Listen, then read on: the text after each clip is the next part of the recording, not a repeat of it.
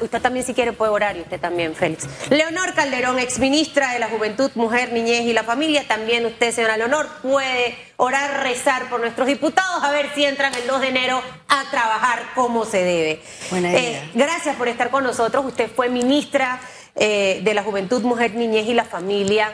Y, y definitivamente que en, en los últimos periodos hemos tenido un aumento en cuanto a la figura de los subsidios.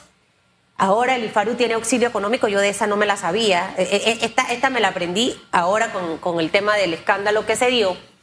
Y, y definitivamente que hasta el sol de hoy, way, todavía yo no sé qué es un auxilio económico, si es lo mismo que un préstamo o aquí no hay retorno. Creo que eh, allí hace falta todavía que el IFARU salga.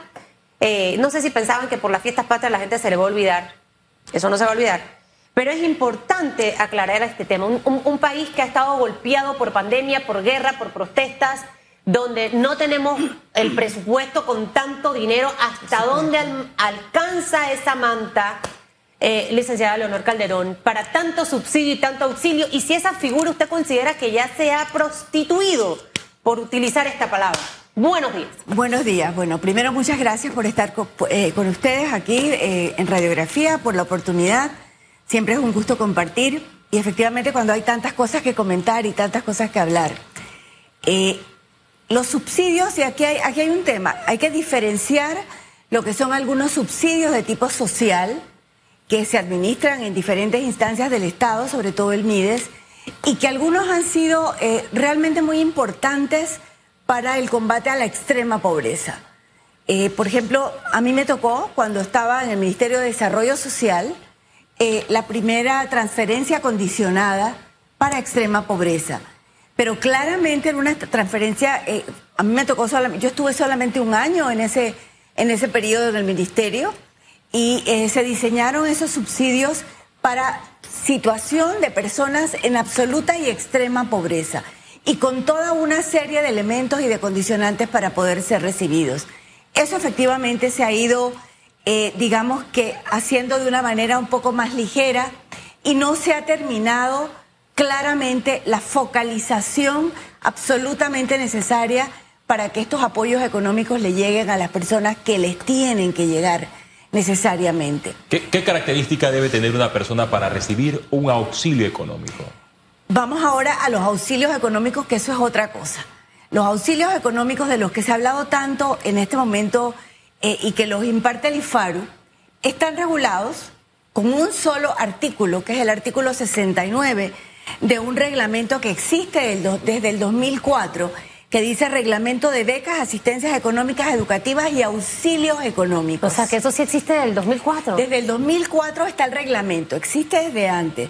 Desde antes estaba ya en la figura de auxilios. Pero ¿qué pasa? En el inclusive hasta el 2009, el artículo 69 terminaba con un último párrafo que decía con absoluta y total claridad que para las personas ser sujetos de ese auxilio económico, que era cuando les daban una beca, por ejemplo, para irse al exterior, una beca de excelencia porque se la ganaron, se la da una embajada extranjera, pero la beca, lo sé, eso es cierto, la beca no cubría pasaje, la beca no cubría gastos de hospedaje y el muchacho se la había ganado porque tenía un promedio altísimo y sin embargo no se podía ir porque era de escasos recursos. Entonces, este tipo de auxilios estaban diseñados para eso. ¿Cómo para que la termina la, frase de, de- de- para, para leerlo? Y mira que voy a anotar eso, porque es la ley 69 No, no, no, es el artículo 69 del reglamento de becas. del reglamento de becas del IFARU. del reglamento de becas, asistencia educativa y auxilios económicos del IFARU aprobado en el 2004. Ok. Ese artículo 69 hasta el 2009 terminaba con una frase que decía, para la evaluación y el otorgamiento de este beneficio, el solicitante deberá sustentar la necesidad económica. Punto. Pero después del 2009, ¿qué pasó? Porque hasta el algún 2009 se momento- cambió. En algún momento, ese, ese, ese parrafito dice, deberá sustentar la necesidad económica o académica. Le agregaron el o Sí, académica. que, que es algo muy difícil de entender. Wow. Porque como digo yo que yo necesito académicamente Claro, algo. claro. O sea, yo puedo tener eh, un mérito académico o puedo tener un deseo de seguir estudiando, pero si yo tengo capacidad para hacerlo, Claro. pues yo lo hago. Entonces, En- entendiendo lo que usted acaba de decir, y mire, me, me encanta que haya, haya, haya venido con esta información, licenciada Calderón, porque no la habíamos tenido por parte del mismo IFARO, y es bueno educar a la población para que entienda este tema. Sí existe un reglamento para el tema de las becas. Y eh, hasta el 2004, este artículo 69 sí tenía establecido esa diferencia. claramente. Ahí estaba la diferencia y es una de las cosas que yo he hablado anteriormente porque, y ponía yo aquí el ejemplo de mi hijo. Muchas personas se ganan becas deportivas, becas de música, becas eh, eh, ya de estudios, pero efectivamente no tienen para cubrir el resto. Pero aquí se tiene que sustentar porque yo necesito quizás la beca al 100% o necesito este otro, este otro apoyo. Si la cosa es así desde el 2009 hasta el 2022, ¿cuántas personas sin haber necesitado ese auxilio económico lo pudieron haber eh, recibido solamente con la justificación de o académico? Sería muy interesante conocer toda la lista y creo que como ciudadanos y ciudadanas tenemos derecho a conocerlos. Porque eh, hay, vemos, hemos visto entre, en los medios cantidad de personas que están diciendo eh, que han subido y bajado escaleras en el IFARU, que tienen los méritos, que fueron primer puesto y que no les dieron ningún tipo de apoyo. Pero también hay muchas leyendas urbanas que por supuesto no salen en los medios de personas que se han ido con estos auxilios, que han estado un año en una universidad muy cara, que no les gustó la carrera, que se salieron. ¿Qué pasa? Este artículo, el después del 69, hay un artículo se- 70, porque, a ver, yo leí en una entrevista escrita del director del IFARU, donde decía que era lo mismo que una beca. No, perdón, es totalmente distinto. Y tan es distinto que en ese reglamento hay un capítulo para becas, un capítulo para subsidios, perdón, para asistencias educativas Y préstamos. y un capítulo, eh, eso es aparte, lo Ah, de los préstamos es aparte. Esto, el reglamento es solo para esto. Y un capítulo para auxilios económicos. Auxilio, subsidio y beca. Y asistencias educativas. O sea, no no. Asiste- a ver, espérese. Re- Asistencia educativa, que es una cosa, auxilio económico, que es otra, y la beca. Y la beca. ¿Y cuál es la diferencia entre asistencia y auxilio? Es diferente. Lo de auxilio es diferente porque a, a donde voy es que becas y asistencias económicas están muy regulados. Están muy, muy regulados. Auxilios económicos tiene abajo un artículo 70 que dice, esto debe ser objeto de un reglamento especial. Y yo no pude encontrar, por mucho que lo busqué, ese reglamento especial para los auxilios económicos. Entonces, yo sí creo que todos los ciudadanos y ciudadanas de este país tenemos derecho a saber todas las personas que se beneficiaron. Porque es que... eh, Desde el 2009. desde, el do- desde un poco antes, de, de- después del 2009. yo, yo le puedo decir que esto último que yo vi del 2009 salió en la Gaceta Oficial del primero de junio del 2009. O sea, y ahí todavía decía, punto. Solamente asistencia económica eh, debe comprobar su necesidad económica. Y ahí en esa parte de comprobar, eh, hago énfasis en una eh, idea que yo planteé porque la he vivido.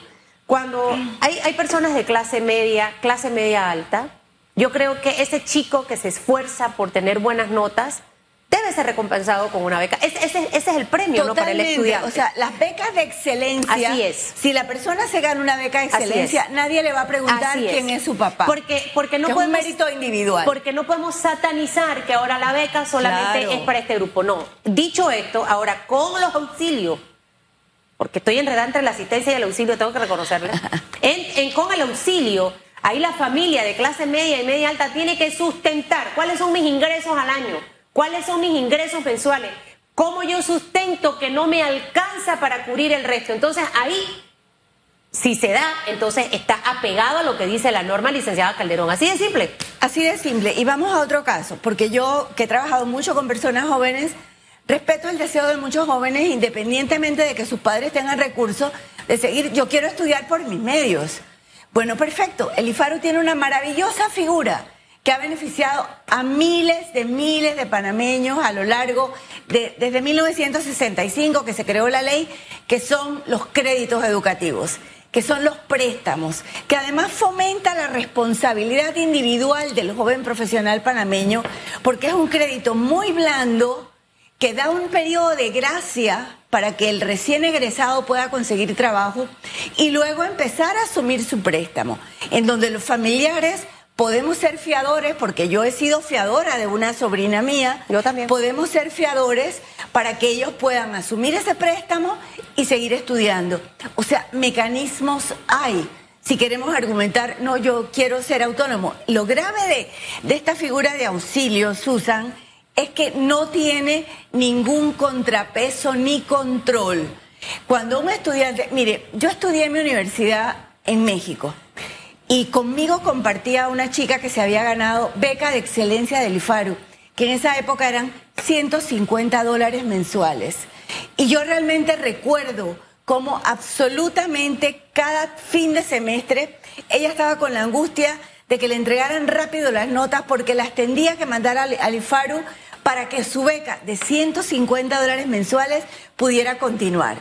Entonces, cuando tú das un, tipo de, de dinero, estos montos escandalosos además que hemos visto, sin ningún tipo de control y que la persona no tenga que, devolver las cosas si, si no ha cumplido con lo establecido, que no tenga que hacer, eh, eh, mantener determinado nivel de calificación, que no haya demostrado previamente algo que el IFARU siempre prevé, que es la prioridad de la carrera que tú quieres estudiar de acuerdo a las necesidades nacionales, porque tenemos que remitirnos también a la ley original del IFARU de 1965, que es una ley que además lo que planteaba era ir formando el recurso humano que el país necesitaba para desarrollarse. Entonces, ¿qué hacer específicamente para evitar que la casta política o personas allegadas al poder, en el caso este que mencionamos, en el Partido Revolucionario Democrático, se aprovechen del auxilio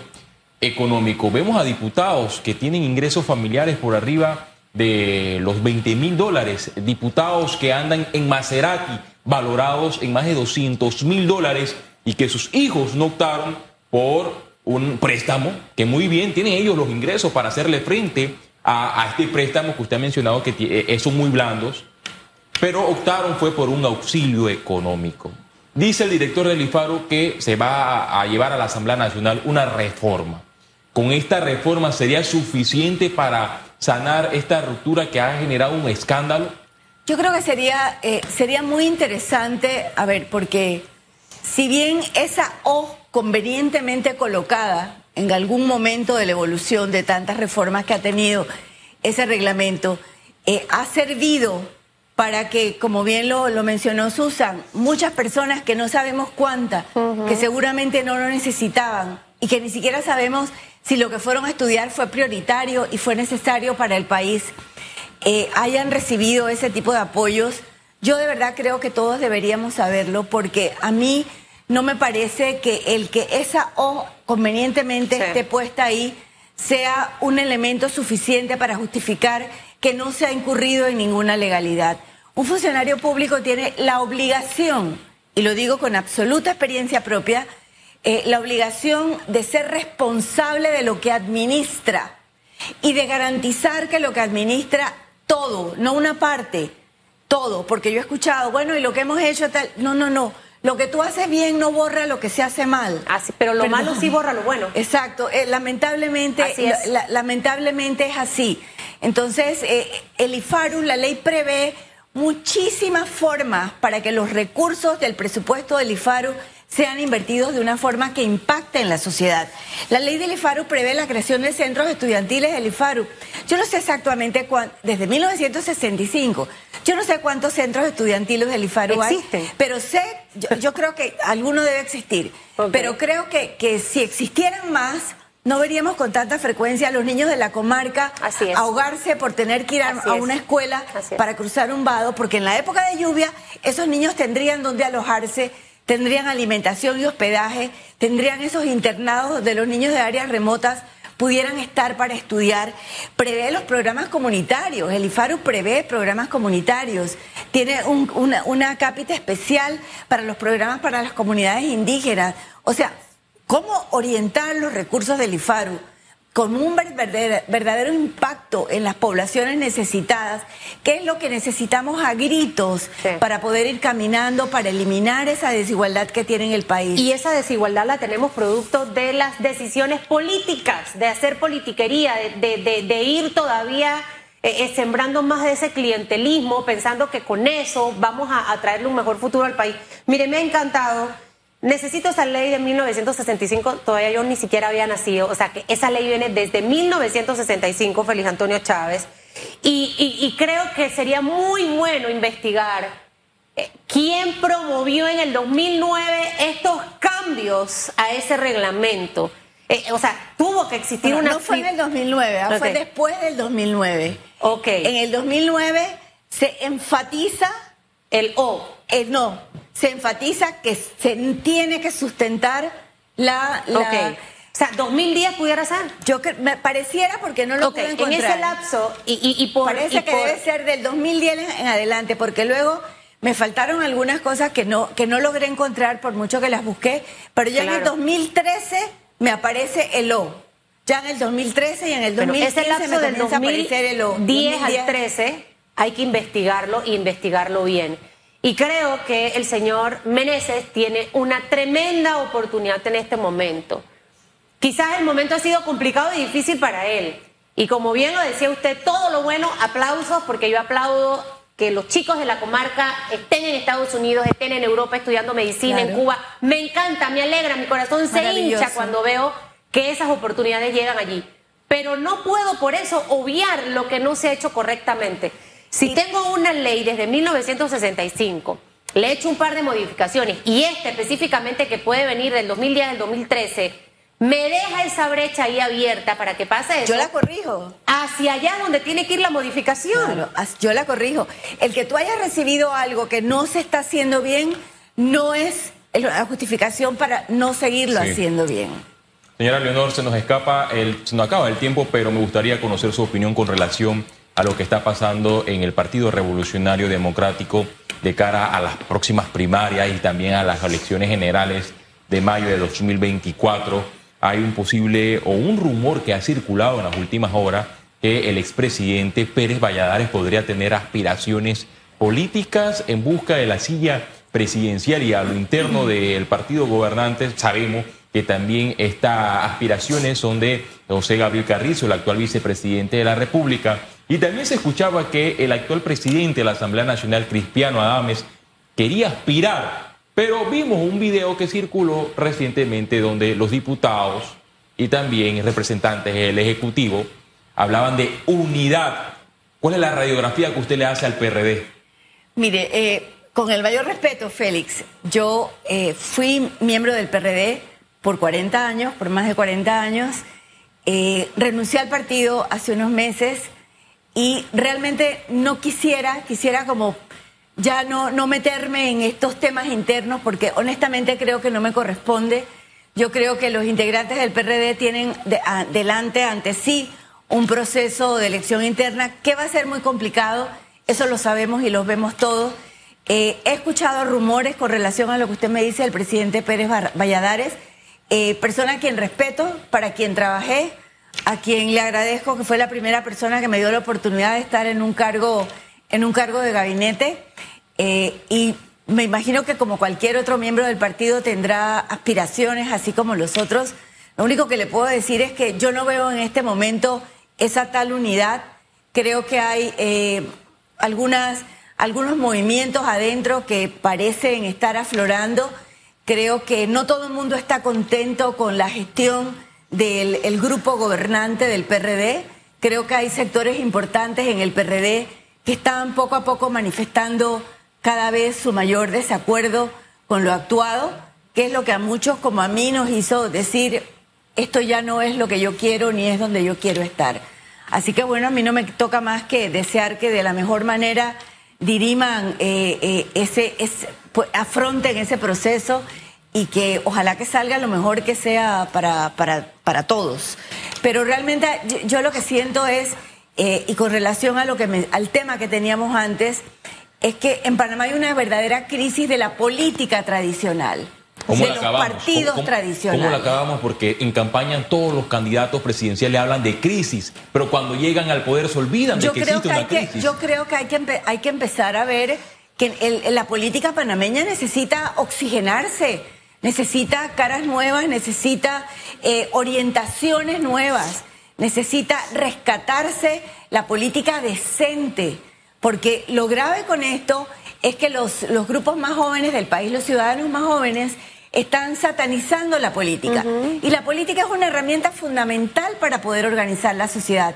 Lamentablemente, la política tradicional panameña, los partidos políticos tradicionales, ya hace mucho tiempo están penetrados por este clientel- clientelismo terrible que ha ido distorsionando toda la realidad de nuestro escenario político. Esa ha sido el- el- el- la enfermedad, yo siento, que ha sido como el virus, así como el COVID llegó, el clientelismo ha sido Bueno, un virus. el clientelismo con relación a los auxilios económicos y o a las becas, dos becas para cada representante, en algún momento del camino apareció también. Esa es otra tarea que hay que averiguar. ¿Cuándo se puso el artículo de que cada representante tenía derecho a dos becas? Eso me parece que es un reflejo de un clientelismo Nada terrible. más no eso. Todos los nombramientos. eh, eh, ayer conversaba con alguien que me. Que, mi- mira lo que me decía, no, que me llamaron. Tiene dos años de estar sin trabajo. Me llamaron un eh, diputado para que me inscriba en el PRD y me nombran en alcaldía. Pero después del 2024, o sea, ahorita no. Yo, yo, ¿qué es esto? O sea, al final del camino, este ha sido el germen que ha dañado la política. Porque la política en realidad no es mala y todos hacemos política de una manera u otra. El que esté en una agrupación en la escuela, en la barriada, eh, en su trabajo y demás. Es, es una forma sana. Lo que hemos hecho es tristemente elegir a figuras que han dañado, viciado, contagiado la clase política. Y creo que es bueno eso que usted acaba de decir, de no perder esa confianza. Sí hay figuras buenas en las que podemos enfocarnos y nos vamos a quizás equivocar una y otra vez. E insistimos que creo que es importante aclarar todo el tema con respecto a esa ley de el de 1965, modificaciones del 2010 hasta el 2013 y ver realmente qué es lo que va a pasar en el enero del 2023 cuando venga la asamblea, a ver si ahí hay alguna modificación. Eso va a ser lo pendiente. Aparece la pajarita voluptuosa, Y revisarla Calderón. con lupa, revisar las Sí, sí, sí, modificaciones sí, con lupa. Con lupa, con lupa. Si yo tuviera tiempo, créeme, a mí me encanta investigar. Yo puedo ser detective privado. Que no haya ninguna letra tramposa como esa Uf, o que está Feli, metida vamos ahí. a ponerte esta tarea a ti, ahora que, que, que, que regresa a la asamblea. Nos Y vamos si, si a la es que pausa. presentan el proyecto, si es que lo presentan. Bueno, pero que alguien lo presente, que un grupo lo presente, pues para presionar ahí. Nos vamos a la pausa, licenciada Leonor, que le vaya bien, que disfrute de estas Muchísimas fiestas gracias. patrias. Feliz mes de la patria para usted.